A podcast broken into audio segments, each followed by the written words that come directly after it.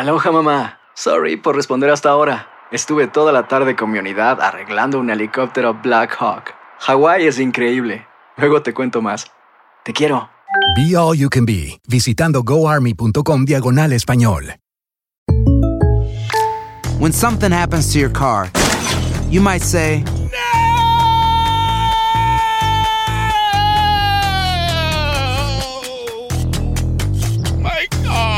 but what you really need to say is something that can actually help. Like a good neighbor, State Farm is there. And just like that, State Farm is there to help you file your claim right on the State Farm mobile app. So just remember, like a good neighbor, State Farm is there. State Farm, Bloomington, Illinois. Boost Mobile tiene una gran oferta para que aproveches tu reembolso de impuestos al máximo y te mantengas conectado. Al cambiarte a Boost, recibe un 50% de descuento en tu primer mes de datos ilimitados. O, con un plan ilimitado de 40 dólares, llévate un Samsung Galaxy A15 5G por $39.99. Obtén los mejores teléfonos en las redes 5G más grandes del país. Con Boost Mobile, cambiarse es fácil. Solo visita boostmobile.com. Boost Mobile, sin miedo al éxito. Para clientes nuevos y solamente en línea, requiere AroPay. 50% de descuento en el primer mes requiere un plan de 25 dólares al mes. Aplican otras restricciones. Visita boostmobile.com para detalles.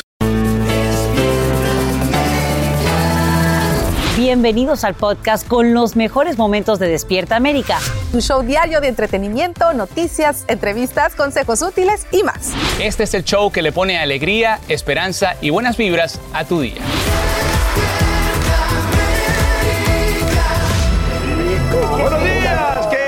Qué hermoso, qué bonito jueves 28 de julio. Gracias por comenzar tu día aquí con nosotros en Despierta Ay, América. Y saben que hoy Qué celebramos la, la independencia de un hermoso país, Perú. Le enviamos una felicitación especial a todos nuestros hermanos Ah, qué linda de esta gente. nación sudamericana donde se come espectacular. Miren nada más estas Ay, delicias. qué rico. Incluyendo el chef, también es una delicia. Oye, saludo a Fuji, que es uno de nuestros compañeros de trabajo peruano, bueno, Inés. Inés Inesita. Ay, Pamela. También. Pamela, Claro que sí, sí. no, no, gente hermosa. Bueno, como ven, será un jueves eh, especial, un jueves espectacular aquí en Despierta América. También hoy nos visitan las protagonistas de María Félix, La Doña, una nueva serie que todos podemos disfrutar por VIX Plus. Ya, ya a está. bajar la aplicación, ¿no? Y bueno, ya lo saben, quédense aquí con nosotros que le vamos a poner mucha alegría, esperanza y por supuesto que la mejor vibra a tu mañana. La buena vibra y mucha noticia. Maite Interiano continúa con nosotros. Buenos días, Maite. Hay mucho Gracias. pasando. Los intereses suben, la recesión. Ay. Hay noticias para todos los gustos, los sabores, pero sobre todo para informarse y amanecer muy bien esta mañana. Y precisamente comenzamos con el tema que nos preocupa a todos. ¿Estamos o no en una recesión? La respuesta estamos a punto de conocerla. En solo horas el Departamento de Comercio publica un informe muy esperado que determinará si la economía del país sigue cayendo. Esto justo cuando la Reserva Federal aumenta las tasas de interés por cuarta vez en lo que va del año. En vivo desde Washington DC, Edwin Pitti nos dice lo que podemos esperar y cómo todos estos cambios afectan nuestros bolsillos. Muy buenos días, Edwin, te escuchamos. Muy buenos días para ti, Mighty. Ha causado mucha controversia toda la espera que tenemos con respecto a ese reporte por parte del Departamento de Comercio, pero más controversia causa el plan de la Reserva Federal de nuevamente aumentar la tasa de interés por tres cuartos de punto porcentual. Y explicamos rápidamente por qué. El plan de la Reserva Federal consiste en aumentar este interés para que el costo de todas las cosas aumenten y de esa manera haya menos demanda. Al haber menos demanda, se espera que los precios puedan empezar a bajar. Pero mientras eso ocurre, Mighty, el golpe a los bolsillos de familias en todo el país sigue siendo muy alto. Estamos hablando que a cada familia le está costando en promedio 493 dólares adicionales para poder cumplir con pagos básicos como ir al supermercado y pagar cosas básicas en su propia casa. Pero la Casa Blanca se continúa escudando diciendo que no estamos en una recesión. Vamos a escucharlo. Right now, we're seeing that strong market with about 400,000 jobs that have been created each month. Uh, we see unemployment at 3.6. The way that we see is that we are not currently in a recession or uh, a pre-recession.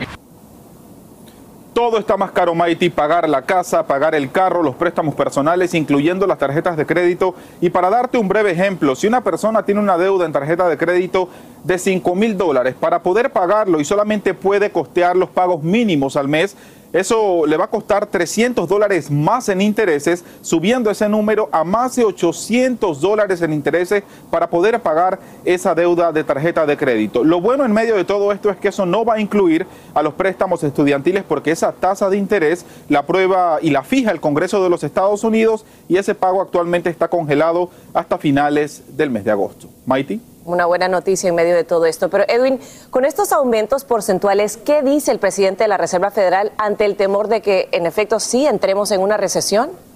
Bueno, por el momento Jerome Powell, quien es el presidente de la Reserva Federal, dice que no es que queramos entrar en una recesión de forma intencional, ese no es el plan según él, sino que más bien existe otra vía para poder solventar el problema de la inflación. Él se está agarrando, igual que la Casa Blanca, con el tema de que el sistema del mercado, del mercado laboral es bastante fuerte actualmente y además reposan sobre el precio de la gasolina, ya que hoy amanecemos con un precio promedio de 4 dólares con 30 centavos, lo que Mighty es una buena buena noticia, ya estamos hablando que es 60 centavos menor que el pasado mes. Así que sin duda alguna estaremos dándole seguimiento a lo que ocurra con este reporte y toda la información, como siempre aquí en Despierta América. Vuelvo contigo. Así es. Muchísimas gracias Edwin Pitti por informarnos en vivo desde la capital del país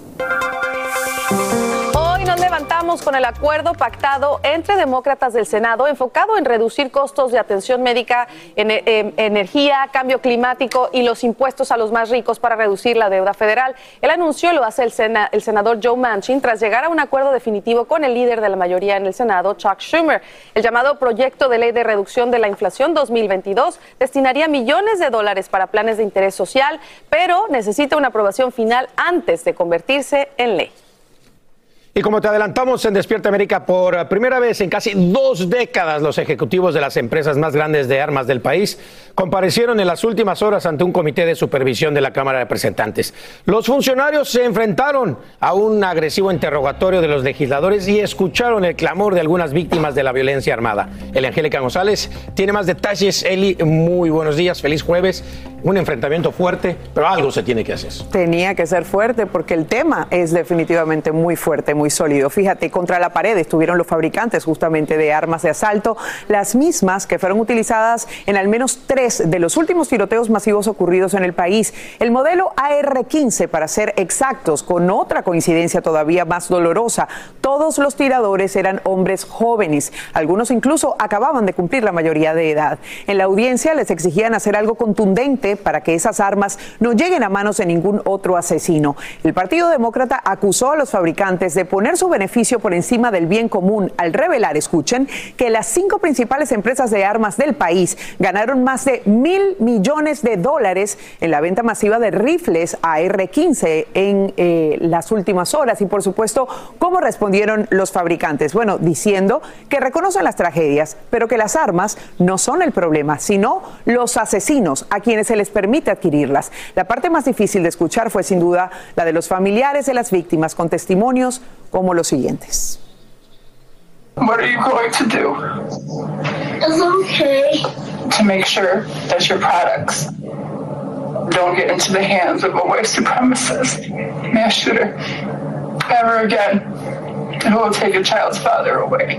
Uh, no, we're not satisfied. They're they're not accepting any responsibility in the role they've played. Uh, that was clear. So the lack of accountability is disheartening. Escuchaban a familiares de víctimas de Búfalo y Ubalde. Los republicanos llamaron como testigos a Antonia Okafor, defensora de derechos de las armas, quien basada en la Constitución defendió el hecho de que cualquier ciudadano porte el arma que le plazca sin tener el control del Estado. El encuentro dejó más preguntas que respuestas a decenas de padres, hermanos, esposos y familiares en general que tuvieron que enterrar a sus seres queridos, víctimas de masacres de las cuales terminaron siendo un daño colateral. La disputa sigue siendo entre el derecho a tener las armas y la necesidad de hacer algo urgente cuando en este país, amigos, se reportan más de 300 tiroteos masivos al año. Y si eso no requiere una acción, entonces, ¿qué requiere una acción? Es lo que se pregunta la gente. Ojalá que haya más de estas eh, confrontaciones, más de estas, ¿no? Ojalá haya resultados. Algo. Más que audiencias. Puras palabras y no acciones. Así mismo. Gracias, Eli. Gracias por tu informe. Bueno, en otras noticias, los gobiernos de Estados Unidos y Rusia estarían negociando un intercambio de rehenes. El secretario de Estado, Anthony Blinken, confirma la intención de traer de vuelta al país a la joven basquetbolista Britney Griner y al ex militar de Marina Paul Whelan, ambos retenidos en el país europeo. A cambio, el gobierno de Biden liberaría a Victor Bout, un traficante de armas ruso que cumple una condena de 25 años en este país. Y esta mañana el presidente Biden pone fin a sus estrictas medidas de aislamiento después de dar negativo a la prueba de coronavirus. Él asegura que se siente genial después de recibir el tratamiento antiviral Paxlovid para combatir el virus, pero lo que no se recuperan son sus números en popularidad. Mire esto, una nueva encuesta de CNN indica que 75% de los votantes demócratas quieren que el partido nomine a otro candidato que no sea Biden para las elecciones del 2024. No soy una víctima. Con esas palabras, el comediante Chris Rock rompe el silencio y por primera vez en meses habla directamente de la bofetada que le dio el artista Will Smith durante los premios Oscar. En tono jocoso, Rock asegura que cualquiera que diga que las palabras duelen nunca ha recibido un puñetazo en la cara. Aún así, aclara que el día siguiente del incidente ya estaba trabajando y actualmente se encuentra de gira con el también actor Kevin Hart.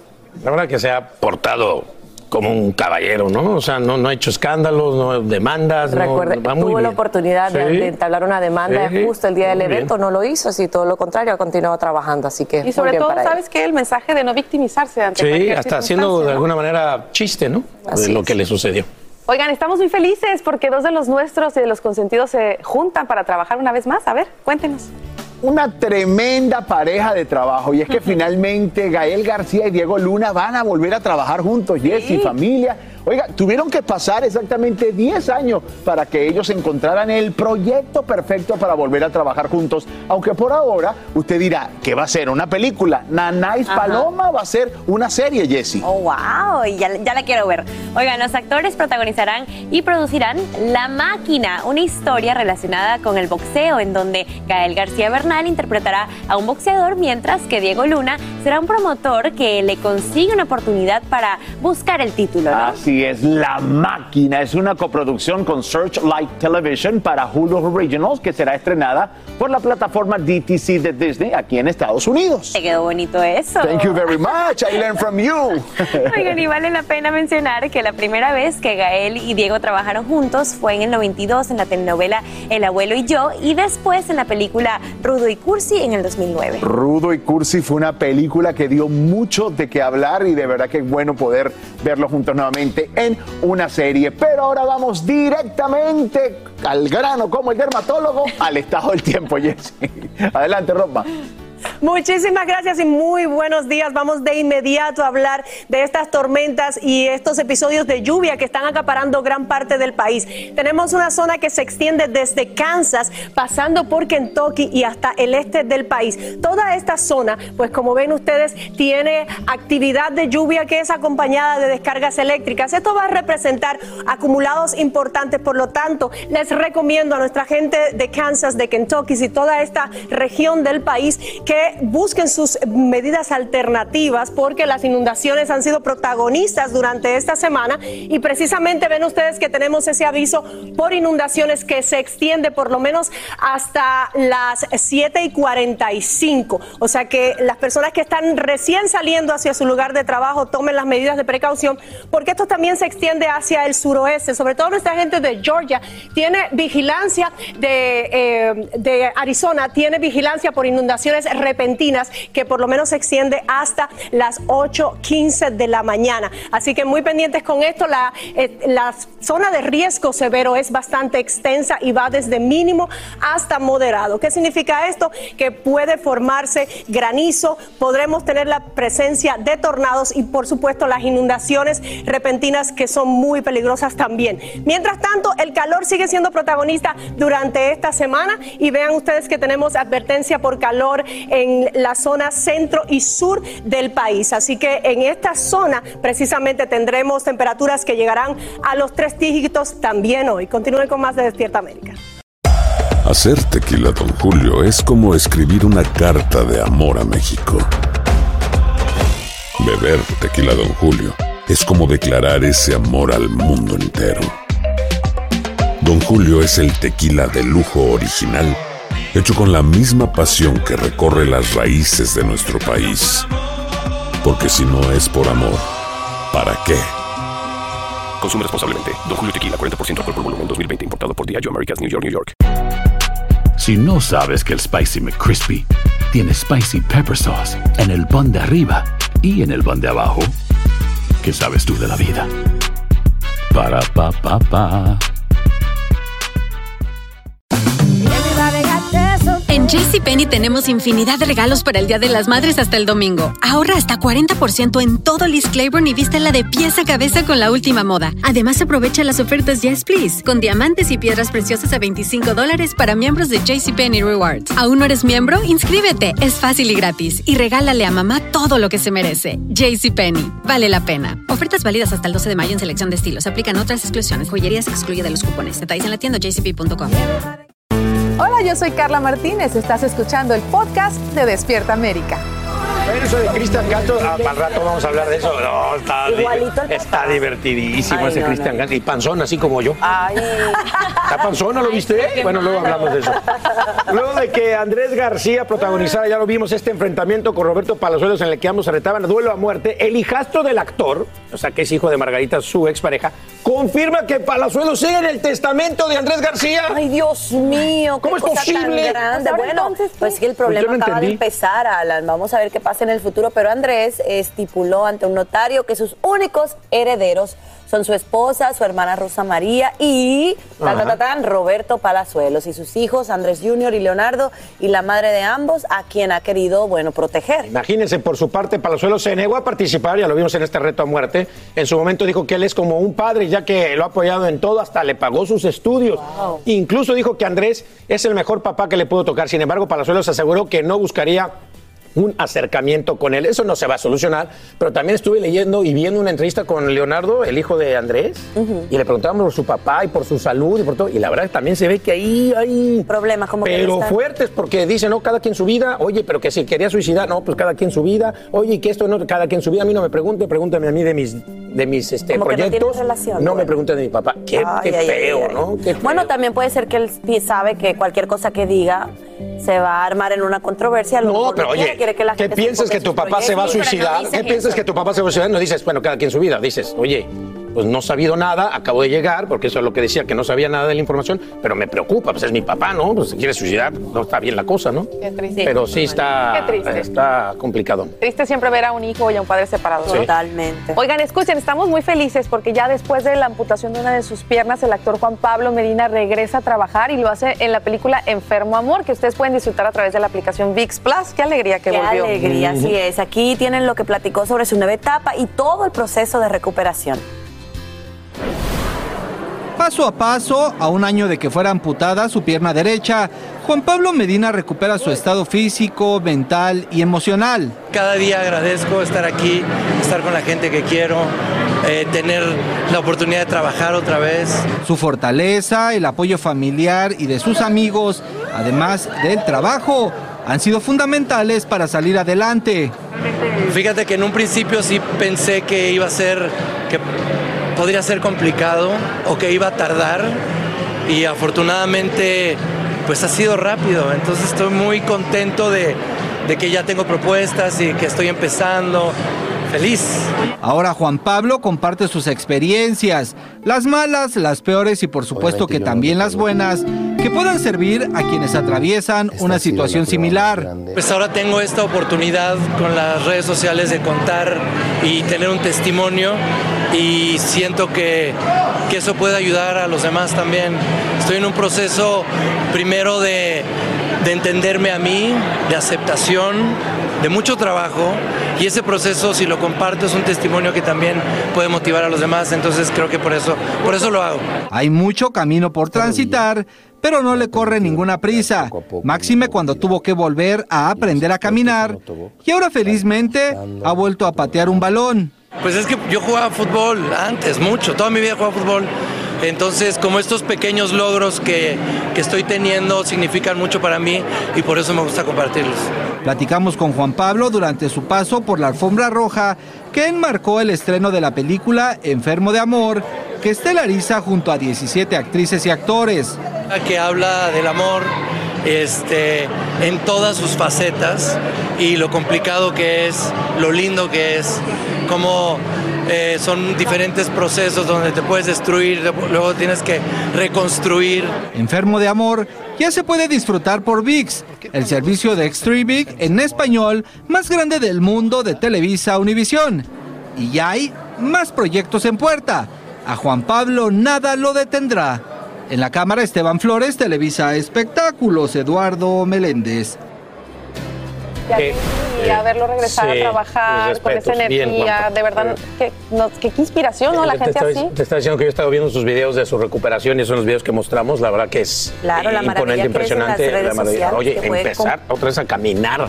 Claro. Y volvemos, a caminar otra vez. y volvemos al tema que hablábamos en noticias, el no victimizarse ante las Sí, circunstancias que sí. te presenta la vida. Eh, tomarlas, tú decides qué haces con ellas. Y mira, él regresó, está contento. Y como dices, soy un ejemplo para mucha gente que quizás está atravesando un momento Oye, y su duro. pareja, su pareja que Que ha estado sigue ahí al pie del cañón. También como necesitas a alguien que te apoye, porque también está de salir Pero adelante. Pudo haber perdido la vida, es una bendición. Exactamente. Y eso hay que agradecer. perdido la vida. Y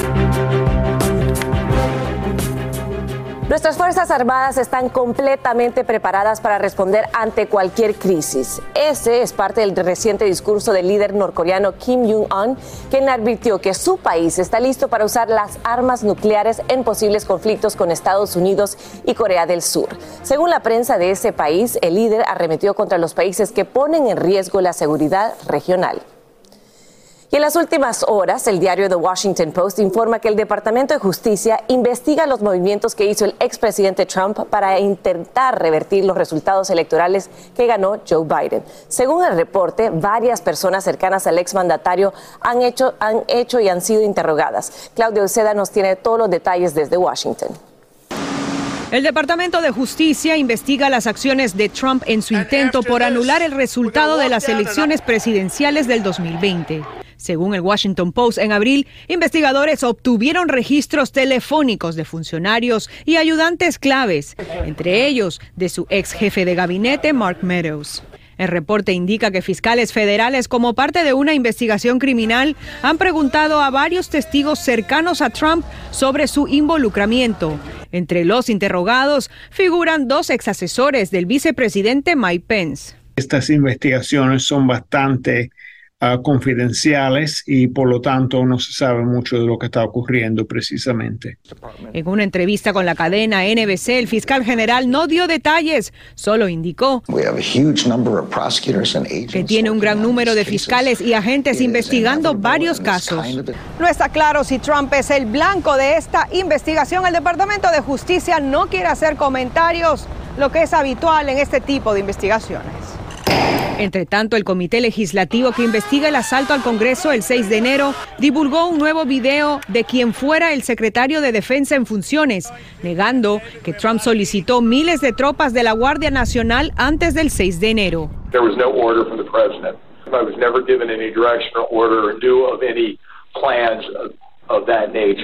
Trump ha dicho y una y otra vez que sí solicitó esa ayuda. El expresidente regresó a la capital y repitió que hubo fraude electoral. Luego anticipó su vuelta a la Casa Blanca.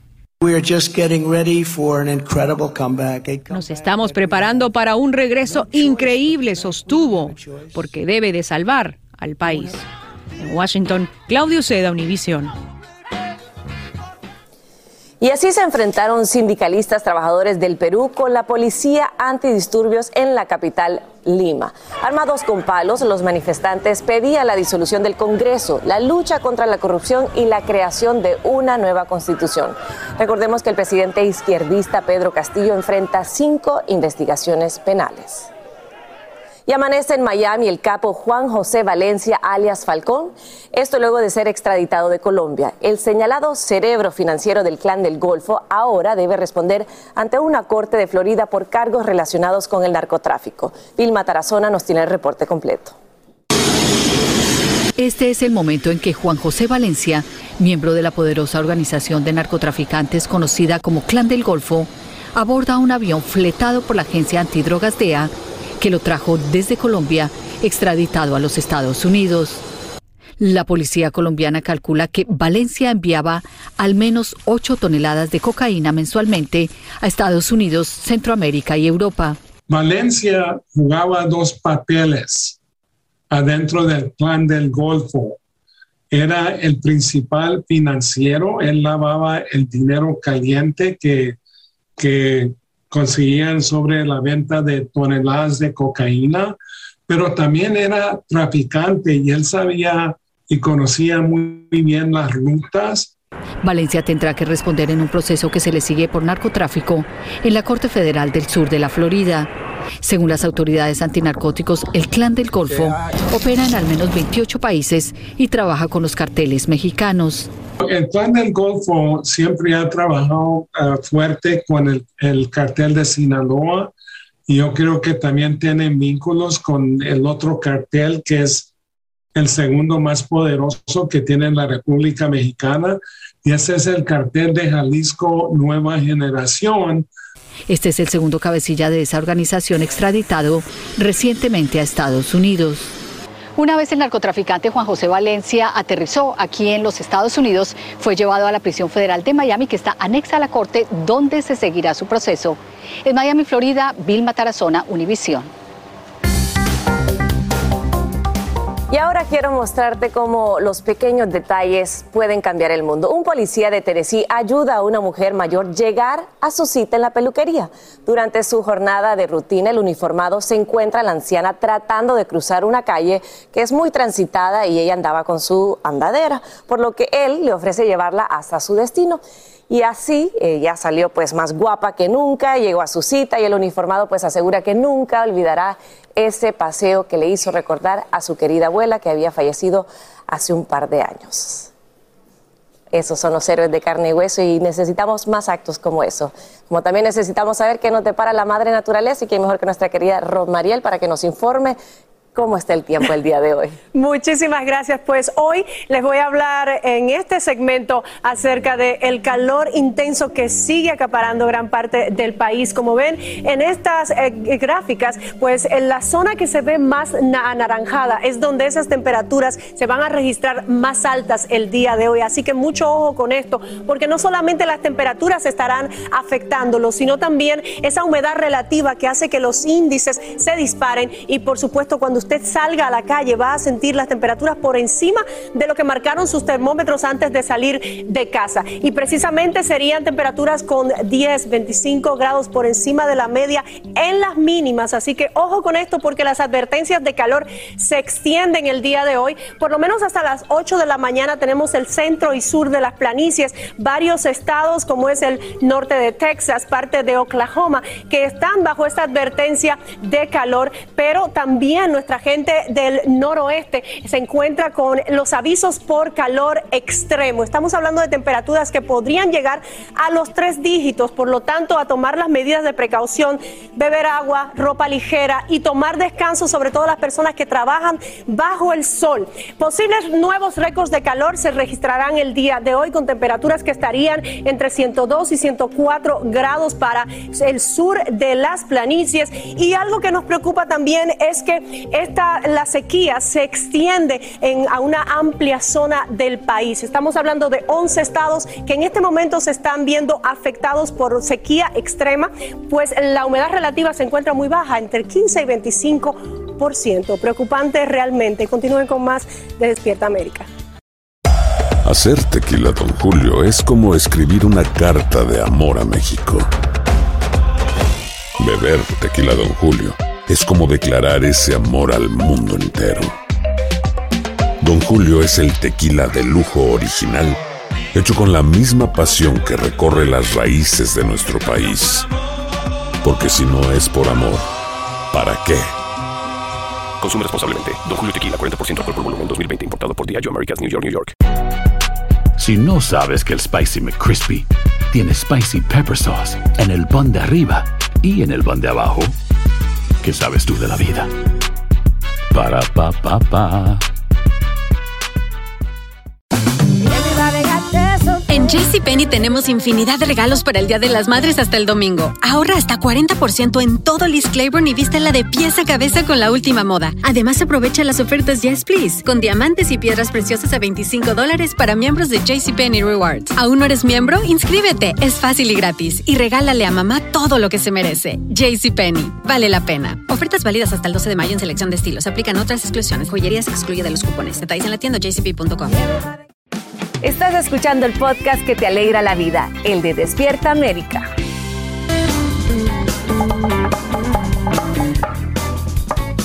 Familia, el tema del día. La tasa de inflación está a un nivel histórico. La Reserva Federal volvió a aumentar la tasa de interés en este esfuerzo de frenar toda esta misma inflación.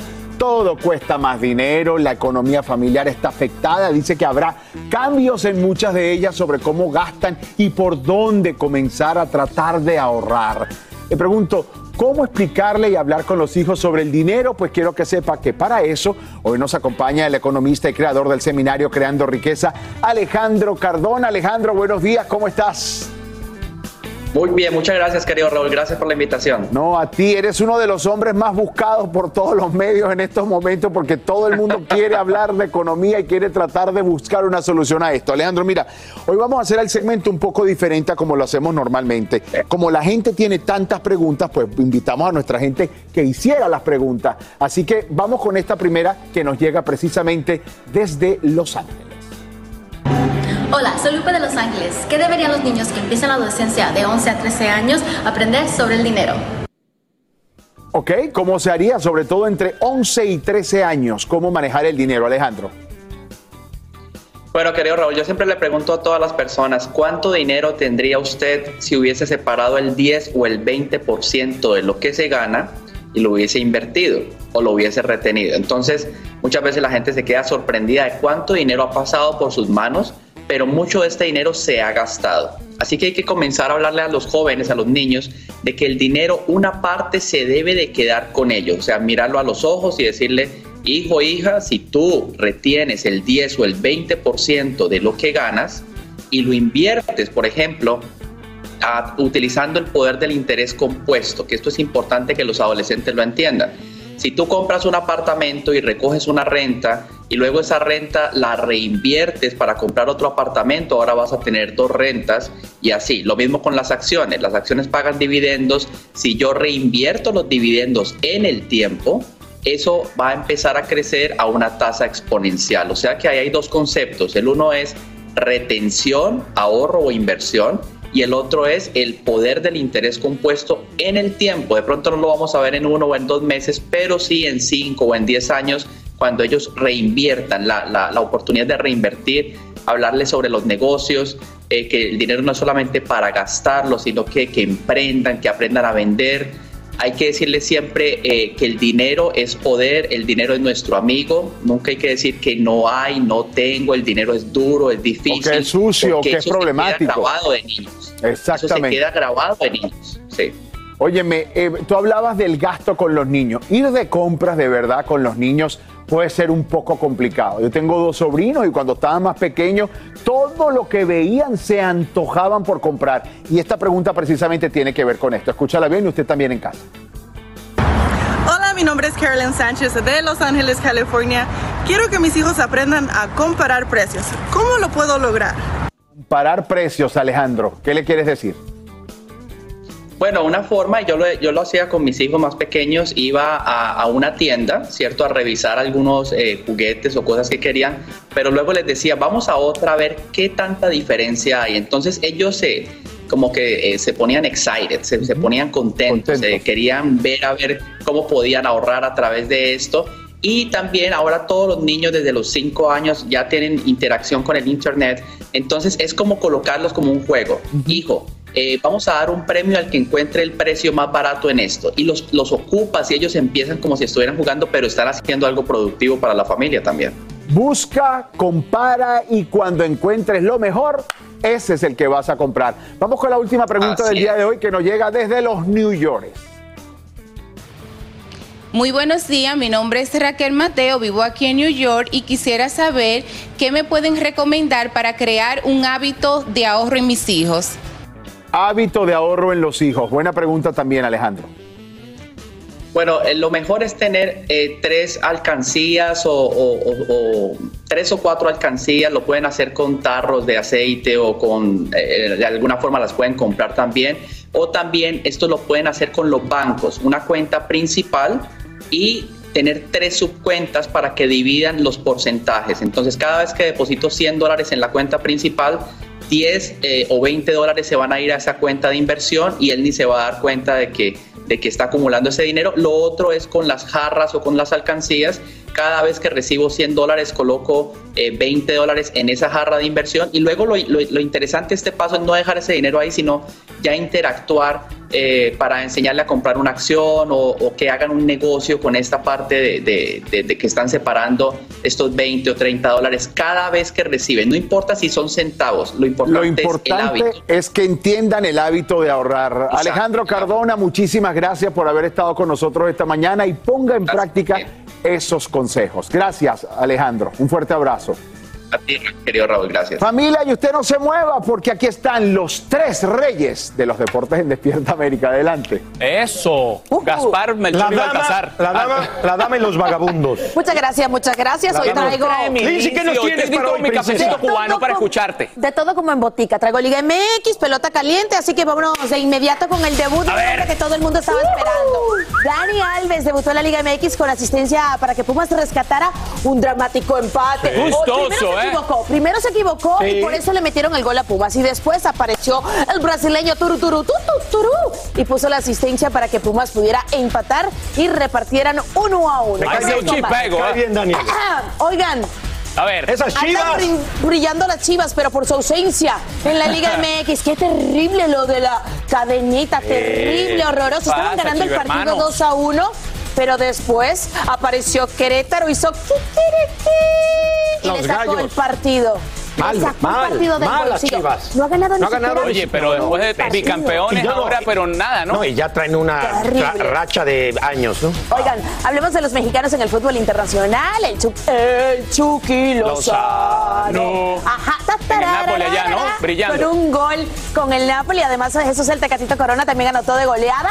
6 a 0 y alarmas prendidas con Raúl Jiménez, señores, por la lesión que surió. Pero no pasa nada con Raúl, ¿no? Jiménez. Esperemos que sean dos semanitas. y de la pelota caliente no quise hablar, tú sabes por qué. Oye, di esto, di del béisbol, dilo del béisbol. Te doy chance que lo digas bien bonito. Dilo, porque sé que son de los Yankees y entonces me A quieren ver, tapar la noticia, ¿no? Este A ver, hable. Le dijo así, le pegó donde le duele a Carmencita, sencillo, productor en la parte de la novena entrada. Oye, es dejar, dejaron en el terreno. Ah, a eso los eran dos de juegos, tampoco se me Bueno, pues, ey, ¿eh? eso puede ser un previo a la. Serie Mundial. Los Ah, Mets, ¿qué, armadísimos. Armadísimos los Mets. Ah, bueno. Una serie mundial.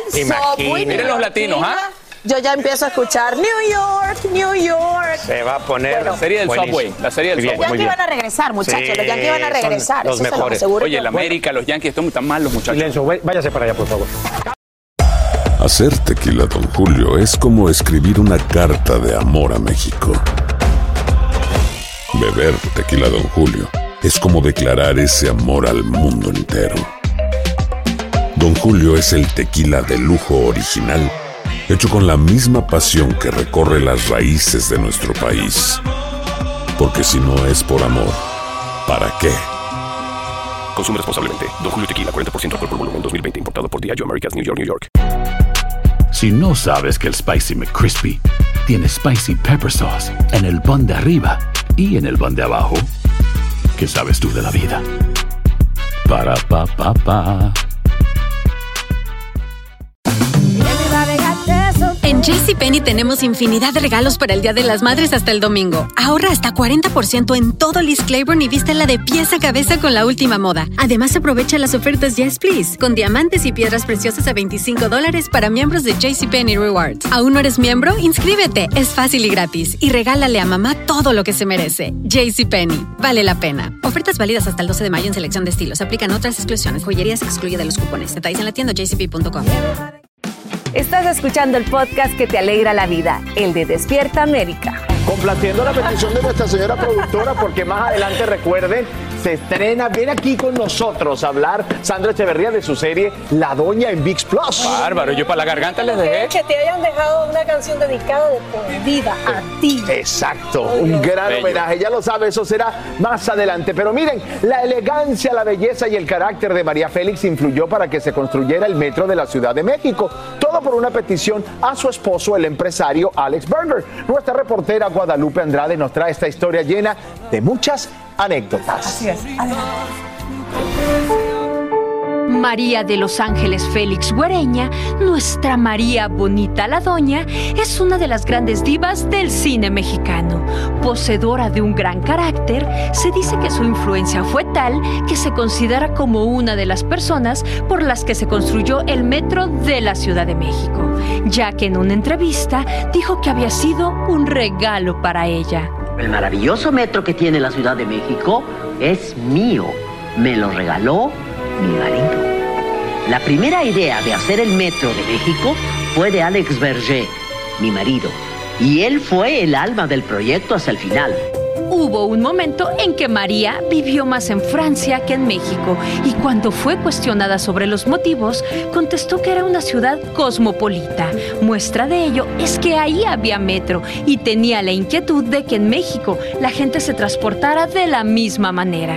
Él me dijo, tú que quieres tanto que tu país progrese y sueñas con eso y eres tan farolona y te gusta lo fabuloso, ahí te va un regalo. Nada menos. El metro de la Ciudad de México. Yo me reí cuando me lo dijo, pero Alex cuando prometía, cumplía. Las anécdotas cuentan que las reuniones para hacer realidad el proyecto se hacían en la casa de la doña en Lomas de Chapultepec. La historiadora urbana Erika Alcántar nos cuenta que Alex Berger jugó un papel relevante, pues fungió como mediador entre los gobiernos de México y Francia para conseguir el dinero de esa inmensa obra. Su papel sería, junto con el de Bernardo Quintana, crear lo que se, lo que se conoció como un paquete financiero, ¿no? que fue eh, la, puesta en comunicación entre el gobierno francés, ¿no? las empresas francesas, eh, el gobierno mexicano, tanto local como federal, y al mismo tiempo ingenieros civiles asociados. Aquí inició la historia del metro de la Ciudad de México hace 55 años. Es la avenida Chapultepec, el centro de la capital mexicana que conecta los puntos más importantes. Sandra Echeverría asegura que fue un placer darle vida a una mujer empoderada cuando ni siquiera existía ese término. Serie que ya podremos disfrutar en VIX Plus. Que era una mujer muy avanzada para la época, que realmente eh, se amaba a ella misma y que era leal a ella misma ante todo. Entonces creo que es un mensaje que, que tienen que escuchar nuevas generaciones y es por eso que no se pueden perder esta serie. En Ciudad de México, Guadalupe Andrade, Despierta América. De costa a costa, casi 80 fuegos de grandes proporciones arden en 11 estados. La ola de calor se convierte en el principal detonante de incendios que calcinan más de un millón de hectáreas en bosques y pastizales. El fuego Oak es el que genera más preocupación en California y precisamente en vivo desde Los Ángeles, Romy de Frías nos muestra lo que están haciendo los bomberos para proteger nuestras comunidades. Adelante, Romy, te escuchamos.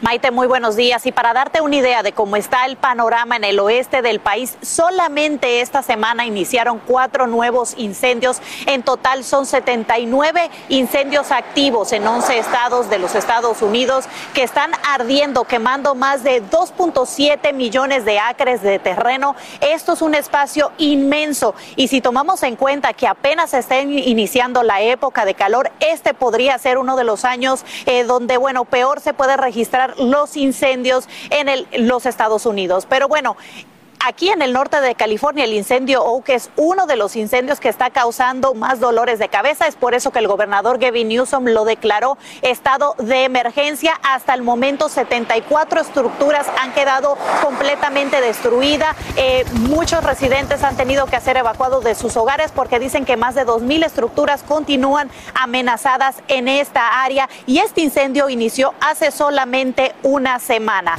Pero bueno, en el estado de California no es el único donde estamos viendo estos incendios. En Utah, en Wyoming, también están batallando con más de docenas de incendios. Escuchemos precisamente qué es lo que nos dice un bombero de aquí del condado de Los Ángeles. Y es que los recursos de todo el estado se han tenido que repartir a todas partes de Estados Unidos para poder ayudar a combatir estos incendios. es gran preocupación porque los recursos no siempre se dan abasto necesario y tenemos que compartir los recursos, tener cuidado con eh, los objetos que comienzan incendios. 90% de los incendios que comienzan entre la maleza comienzan por mano humana, ya sea un accidente o algún error.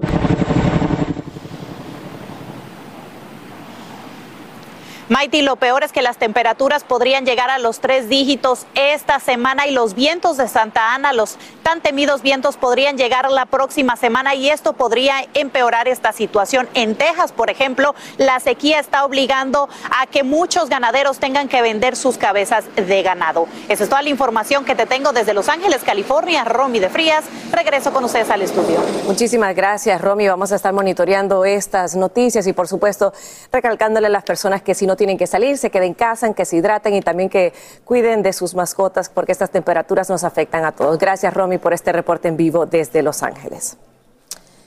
Y el Papa Francisco se levanta hoy en Quebec para seguir con su viaje apostólico por Canadá. El pontífice visita una importante zona de peregrinación, un lugar que acoge a miles de personas cada año y es un símbolo de amor del Santo Padre. Aprovecho para darle los buenos días a María Antonieta Collins, quien esta semana nos ha llevado de la mano por este importante viaje. Saludos, Mac. ¿Cómo te ha ido y cómo le ha ido al Papa? Adelante, te escucho. Mighty querida, muy buenos días. Te saludo con mucho afecto desde Quebec. Quebec que es la parte antepenúltima del final de la gira el día de mañana del Papa por Canadá. ¿Qué ha sucedido? Bueno, Quebec ha recompensado al Papa Francisco. ¿Por qué? Porque tenemos que decirlo con las palabras que son. En Edmonton nadie fue a recibirlo. Fue una, una soledad muy grande. Pasábamos por cualquier lado, teníamos que esperar los altos. El convoy no tuvo ninguna deferencia en cuanto al tráfico. Pero llegada a Quebec, y esto ha sido totalmente diferente. Por supuesto, una caravana y miles, miles. Los católicos de Quebec se salieron a las calles. Hay que reconocer que esta es una población católica, la de Quebec. Salieron a las calles y escuchábamos a nuestro paso gritos de ¡Viva el Papa! Y eran colombianos, y ¡Viva el Papa! Y eran uruguayos, y ¡Viva el Papa! Y eran venezolanos. Es que todos sabían lo que era esta figura y le daban las gracias por haber venido a pedir perdón. Lo recibe el primer ministro Justin Trudeau, la gobernadora general. Y ahí mismo, el tal y como se esperaba, vuelve a hablar en contra de la guerra en Ucrania. Por supuesto, también habló, ah, le dio las gracias al Canadá, un país que abre generosamente los brazos para la inmigración, para quienes los afganos que están sufriendo mucho con esas crisis de guerra y también con, con la guerra en Ucrania.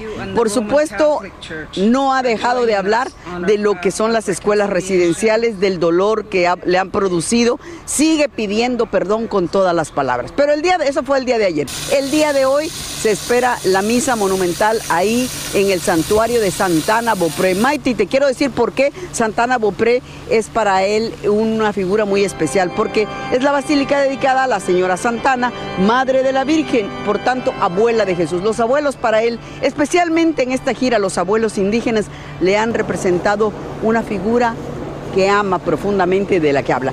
Se espera también el discurso, los discursos de este día y el regalo que como cada vez que un papa visita un santuario mariano le deja a la Virgen, ¿qué es lo que va a hacer?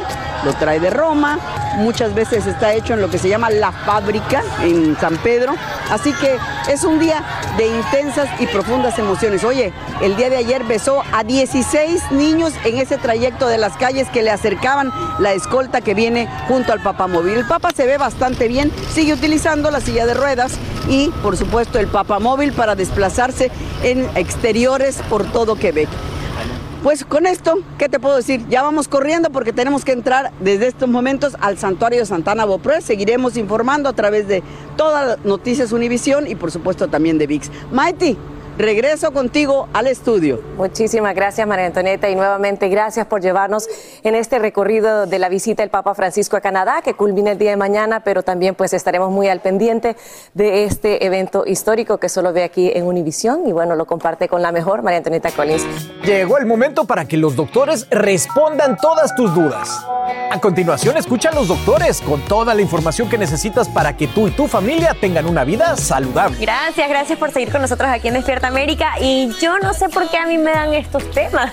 Porque tú eres la millennial de la casa. Pero yo no hago nada de esto. Bueno, pero quizás nuestra ahora. gente sí tiene a alguien muy cercano. Exactamente. Bueno, eh, vamos a ponernos en serio, señores, porque es que a veces los influencers o las, las personas de redes sociales ponen en riesgo muchas cosas para conseguir más likes y seguidores en las plataformas y así lograr ser tendencia mundial o ser viral. Así ¿no? es, así es. Y bueno, precisamente desde Nueva York, nuestra compañera Patricia Fuenmayor conversó con expertos y ya está lista para contarnos. Buenos días, Patricia, ¿cómo estás?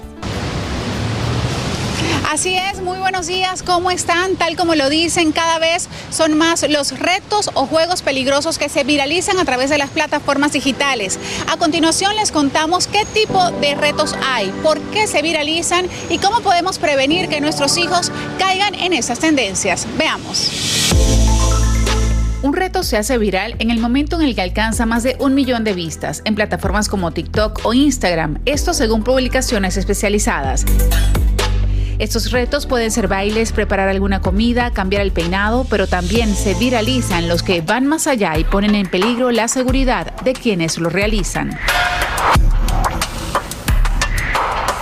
¿Hasta qué punto las tendencias influyen en el comportamiento de nuestros hijos? El popular videojuego Subway Surfers o Surfistas del Subway tiene muchas coincidencias con una práctica que han venido realizando jóvenes neoyorquinos que se dedican a correr en los techos de los vagones en movimiento mientras los trenes pasan velozmente. Este peligroso juego ha cobrado víctimas y recientemente un joven de 15 años quedó en estado crítico luego de golpear su cabeza mientras surfeaba en los trenes. Nos preguntamos, ¿por qué los jóvenes se unen a este tipo de tendencias? Vida Gaviria nos responde. Estas conductas de riesgo sirven para garantizarle al adolescente su pertenencia en el grupo de pares. Siempre he dicho que dentro de las conductas de riesgo hay unas menos costosas y unas mucho más costosas. Las menos costosas son aquellas que no suponen un peligro para la salud física, emocional, psicológica del joven que está involucrado en ellas. Las conductas más riesgosas o más costosas pudieran incluso costarles la vida. Si hablamos de retos virales, TikTok es la plataforma donde más se generan, según un estudio reciente en la Universidad Internacional de La Rioja en España. El 25% de los usuarios tienen entre 10 y 19 años. Los retos más frecuentes son los sociales con un 80.3%, los solidarios con un 20.6% y los retos peligrosos con un 8%. Entre las tendencias de los retos peligrosos y por los que debemos estar alertas se encuentran el cascarón, en el que los usuarios comen todo tipo de alimentos con cáscara, huevos, caramelos con envoltorios, algunas frutas que sin duda representan un riesgo de asfixia, obstrucción intestinal, entre otros daños físicos. Pollo dormido o sleepy chicken. Este reto consiste en cocinar pollo con jarabe para la tos. Puede causar diarrea, convulsiones, mareos e incluso la muerte por los vapores al cocinar el jarabe. Blackout Challenge consiste en aguantar la respiración hasta desmayarse. La falta de oxigenación al cerebro provoca la pérdida de conciencia. Recientemente, padres de dos niñas demandaron a TikTok por difundir este contenido. Sus hijas murieron presuntamente luego de intentar en repetidas oportunidades este challenge. Los retos, los desafíos, las pruebas para pertenecer han existido absolutamente siempre. En todas las etapas de la humanidad, de alguna manera se han establecido estos obstáculos simbólicos o concretos que los adolescentes necesitan sobrepasar para lograr su lugar dentro del grupo. Aumentar la popularidad y la aceptación entre sus compañeros, hacer crecer su audiencia, tener más likes y comentarios son parte de las razones por las que los más jóvenes ponen su vida en riesgo con este tipo de retos. Pero, ¿qué podemos hacer en casa? Necesitamos inmediatamente abrir la conversación, no desde la alarma, no desde la paranoia, no desde el regaño, que va a lograr que cada vez sepamos menos de la vida de nuestros adolescentes. Más bien invitando a reflexionar sobre lo que esto supone y los riesgos que a veces ellos no están visualizando y que nosotros como sus adultos cuidadores podemos perfectamente identificar incluso en el corto plazo. TikTok está trabajando para controlar este tipo de contenido. Cuando se hace la búsqueda de alguno de estos retos, no se muestran los videos y te ofrecen una lista de recursos, pero aún hay mucho trabajo que hacer, porque hay muchos otros que sí aparecen en el algoritmo. Para Vida Gaviria, la curiosidad y la toma de riesgos son aspectos comunes en la etapa de crecimiento de nuestros hijos, pero lo importante no es pretender que no vivan las conductas de riesgo, sino que elijan de las más económicas y que cuando estén transitando alguna tengan información suficiente para elegir cuidar de ellos mismos. Y esto depende de que tú, con antelación, estés constantemente brindándoles esa información para que ellos cada vez más sean sus mejores cuidadores.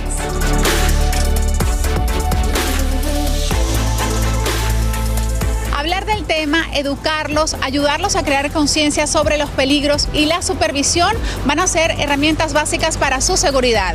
Esto es todo de mi parte, seguimos con ustedes y más de Despierta América. Gracias, Patricia.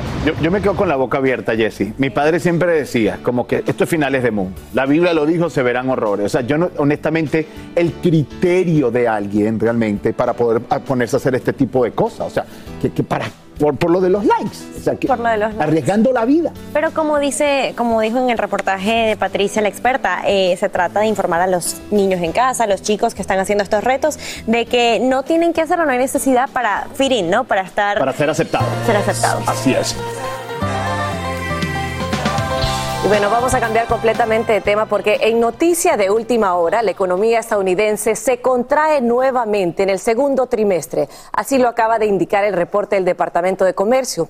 El Producto Interno Bruto, una medida de gran alcance de la actividad económica, cae 0,9% de una base analizada desde abril hasta junio de este año. En vivo desde la capital del país, Edwin Pitti nos dice qué significa eso. Y Edwin, te hago la pregunta, ¿podemos hablar o no de una recesión? Adelante y te escuchamos. Maiti, muy buenos días. Es la pregunta del millón. Si nos basamos en la definición informal de expertos en economía, sí se trata de una recesión porque estamos hablando que el Producto Interno Bruto bajó por dos trimestres consecutivos. Pero tenemos que recordar que las autoridades federales no están hablando de recesión porque dentro de la pandemia cambiaron la definición de recesión precisamente para no crear pánico en el mundo. Pero realmente ahora con esta baja del 0,9% hay mucha preocupación por lo que podría pasar a futuro, tomando en cuenta que también la Reserva Federal ahora ha aumentado esa tasa de interés, aumentándole el costo de los productos a todas las familias en los Estados Unidos. Pero precisamente el presidente de la Reserva Federal, Jerome Powell, hace referencia del por qué no es necesario entrar en recesión. Vamos a escuchar. trying to have a recession, and we don't think we have to. We think that there's a path for us to be able to bring inflation down while sustaining a strong labor market. Maite, importante recalcar que la Oficina de Análisis Económico del Gobierno dentro del Departamento de Comercio dice que este reporte, esta estimación se basa en datos que todavía continúan incompletos. ¿Qué quiere decir? Que todavía quieren seguir tomando en cuenta la baja en el precio del combustible, el hecho de que en junio los empresarios crearon más de 371 mil empleos y actualmente, según el Departamento del Trabajo, hay más de 11 millones de empleos disponibles en los Estados Unidos. Por eso aseguran que la economía sigue algo fuerte y no hay una recesión. Ellos quieren seguir analizando toda esta data para inyectarla a las cifras con las que ya tienen y estarán presentando un segundo reporte el próximo 25 de agosto del presente año. Estamos en vivo desde Washington DC. Mighty, vuelvo contigo al estudio. Pues muchísimas gracias Edwin por ese reporte completo, un tema que nos interesa a todos y por supuesto vamos a estar muy al pendiente de esa próxima de ese próximo reporte. Muy bien, y tan pronto como mañana volverían, sí, volverían las mascarillas a California, pero en esta oportunidad tanto empresas como líderes de la comunidad no están dispuestos a acatar este mandato obligatorio. Ellos no lo consideran necesario ahora que la población cuenta ya con vacunas y tratamientos para combatir el coronavirus, mientras que autoridades de salud indican que deben reactivar la medida debido al aumento considerable de contagios de la variante Omicron BA5. En mira está la compañía Plaza Sésamo por discriminación racial y atroz. Estoy de acuerdo al argumento de una demanda por 25 millones de dólares que interpone en las últimas horas la familia de Baltimore en su contra. La demanda surge tras este video que se viraliza en redes sociales donde pues uno de los personajes disfrazados parece ignorar a un par de niñas afroamericanas. La demanda busca el estatus de acción colectiva y fue presentada en el Tribunal de Filadelfia contra SeaWorld Park, propietario de Sesame Place. Bueno, y Instagram dijo hace poco que una reciente actualización de su plataforma pues, es una prueba tras una serie de quejas de los usuarios inconformes. Entre ellos están, sí, las hermanas Kim Kardashian y Kylie Jenner, quienes compartieron un post donde se leía haz que Instagram sea de nuevo Instagram. Adam Mosseri, director de Instagram, reconoció que la plataforma se está inclinando en mostrarles más videos a los usuarios, pero que siempre apoyará las fotos que se publiquen. Ahí está, es una prueba. A ver si funciona. Pero es que sabes que sí es cierto, estoy de acuerdo. Lo, lo, lo, atractivo de Instagram era precisamente apreciar imágenes, imágenes de momentos y ahora es todo es video, y juegos y o sea para eso pues te vas la a comparación exacto para están diciendo que lo están haciendo como TikTok y bueno ella dos también Sasha Fitness que es una de las influencers de Latinoamérica hizo este llamado. Pero Ojalá que le hagan caso a los usuarios. Yo prefiero el Instagram de antes de imágenes lindas. Estás escuchando el podcast que te alegra la vida el de Despierta América. Aquí seguimos en la cocina con esta comida rica de Perú, celebrando el Día de su Independencia. Y vamos a hablar ahora de Mayeli Alonso, porque, bueno, ella rompe en llanto en plena transmisión en vivo en su cuenta de Instagram y ha dejado todo el mundo con la boca abierta. Ella, en principio, familia, ya se conectó con sus seguidores como para darles más bien un consejo de motivación, pero no pudo evitar recordar a sus familiares fallecidos y reconocer que no ve suficiente a su hijo por estar trabajando. Vamos a ver me acuerdo de las personas que tanto he querido y que Dios se las ha llevado, como mi sobrina Rocío. Y recuerdo mucho a mi padre porque porque si alguien amaba la vida era él. Y él no se quería ir, no quería morirse.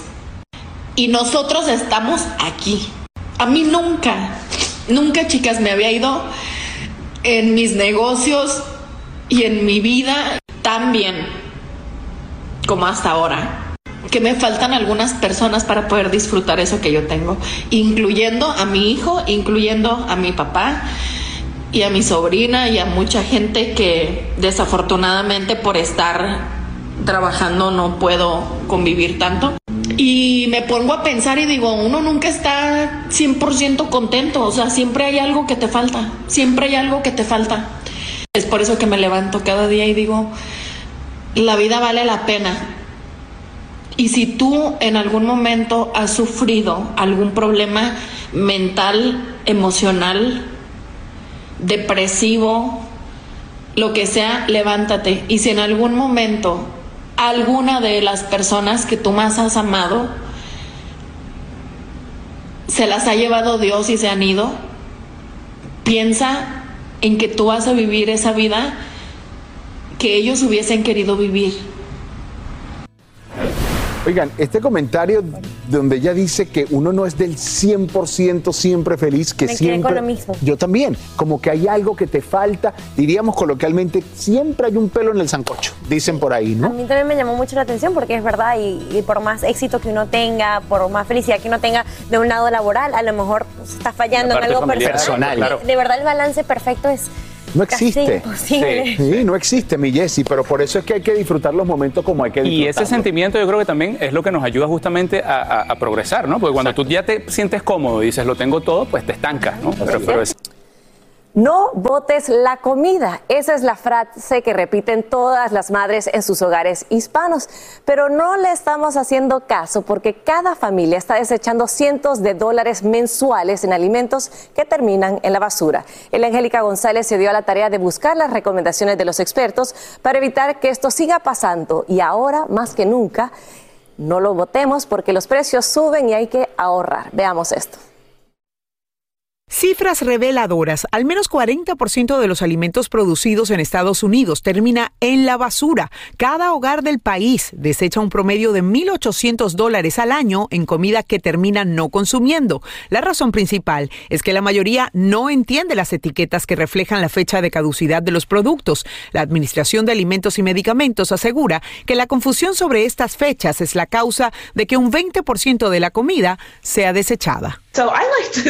Me gusta decir que las fechas de caducidad son una sugerencia, afirma la vocera de Consumer Report, y es que en la realidad no hay requisitos uniformes para fijar estas fechas, por lo que los expertos dicen que si tienes algo que ha caducado, examínalo para ver si realmente está dañado o si tiene un color distinto, al igual que su consistencia y su textura. Si todo luce igual, no hay de qué preocuparse. La gente tiende a botar las cosas en cuanto llega a la fecha de expiración, pero puedes conseguir un mayor tiempo de uso si te aseguras antes de consumirlo de que no tiene moho y tampoco huele mal. Eso es lo que recomienda esta vocera. Otro consejo es aumentar tu creatividad con esos alimentos que están cerca de caducar. Con una simple búsqueda en Internet preguntando qué puedo hacer con salsa y pollo, te salen un millón de opciones para usar esos ingredientes, dice. También, utilizar el congelador es otra buena forma de evitar el desperdicio de los alimentos. Pica las frutas, verduras y legumbres, mételas en bolsas de larga duración y congela todo hasta que puedas darle un mejor uso. Y en última instancia, considera donar los alimentos que están cerca de expirar. Puedes hacerlo en un comedor social o banco de alimentos en tu localidad.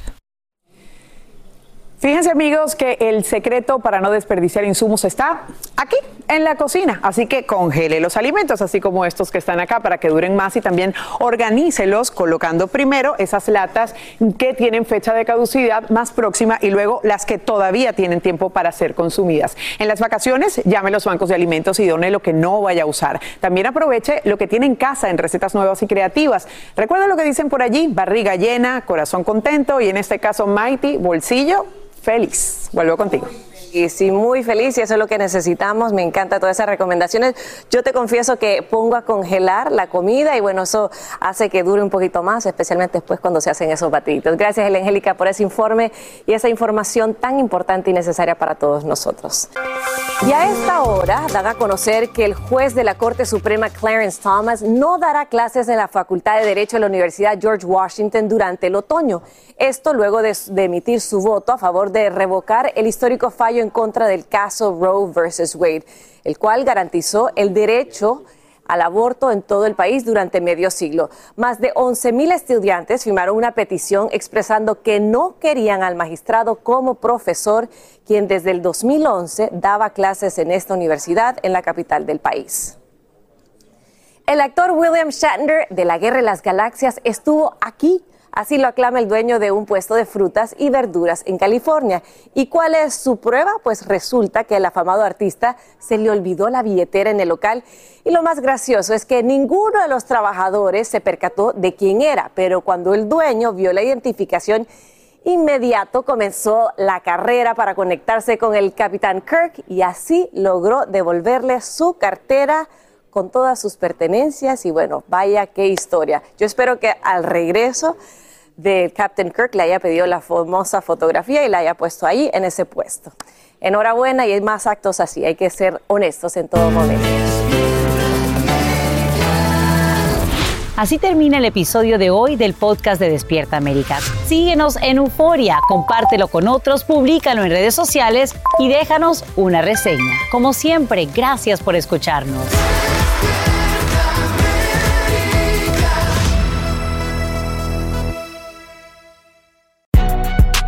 Si no sabes que el Spicy McCrispy tiene Spicy Pepper Sauce en el pan de arriba y en el pan de abajo, ¿qué sabes tú de la vida? Para, pa, pa, pa. JCPenney tenemos infinidad de regalos para el Día de las Madres hasta el domingo. Ahorra hasta 40% en todo Liz Claiborne y vístela de pies a cabeza con la última moda. Además, aprovecha las ofertas Yes Please, con diamantes y piedras preciosas a 25 dólares para miembros de JCPenney Rewards. ¿Aún no eres miembro? Inscríbete. Es fácil y gratis. Y regálale a mamá todo lo que se merece. JCPenney. Vale la pena. Ofertas válidas hasta el 12 de mayo en selección de estilos. Aplican otras exclusiones. Joyerías excluye de los cupones. Detalles en la tienda jcp.com. Boost Mobile tiene una gran oferta para que aproveches tu reembolso de impuestos al máximo y te mantengas conectado. Al cambiarte a Boost, recibe un 50% de descuento en tu primer mes de datos ilimitados. O, con un plan ilimitado de 40 dólares, llévate un Samsung Galaxy A15 5G por $39.99. Obtén los mejores teléfonos en las redes 5G más grandes del país. Con Boost Mobile, cambiarse es fácil. Solo visita boostmobile.com. Boost Mobile, sin miedo al éxito. Para clientes nuevos y solamente en línea, requiere AroPay. 50% de descuento en el primer mes requiere un plan de 25 dólares al mes. Aplican otras restricciones. Visita boostmobile.com para detalles.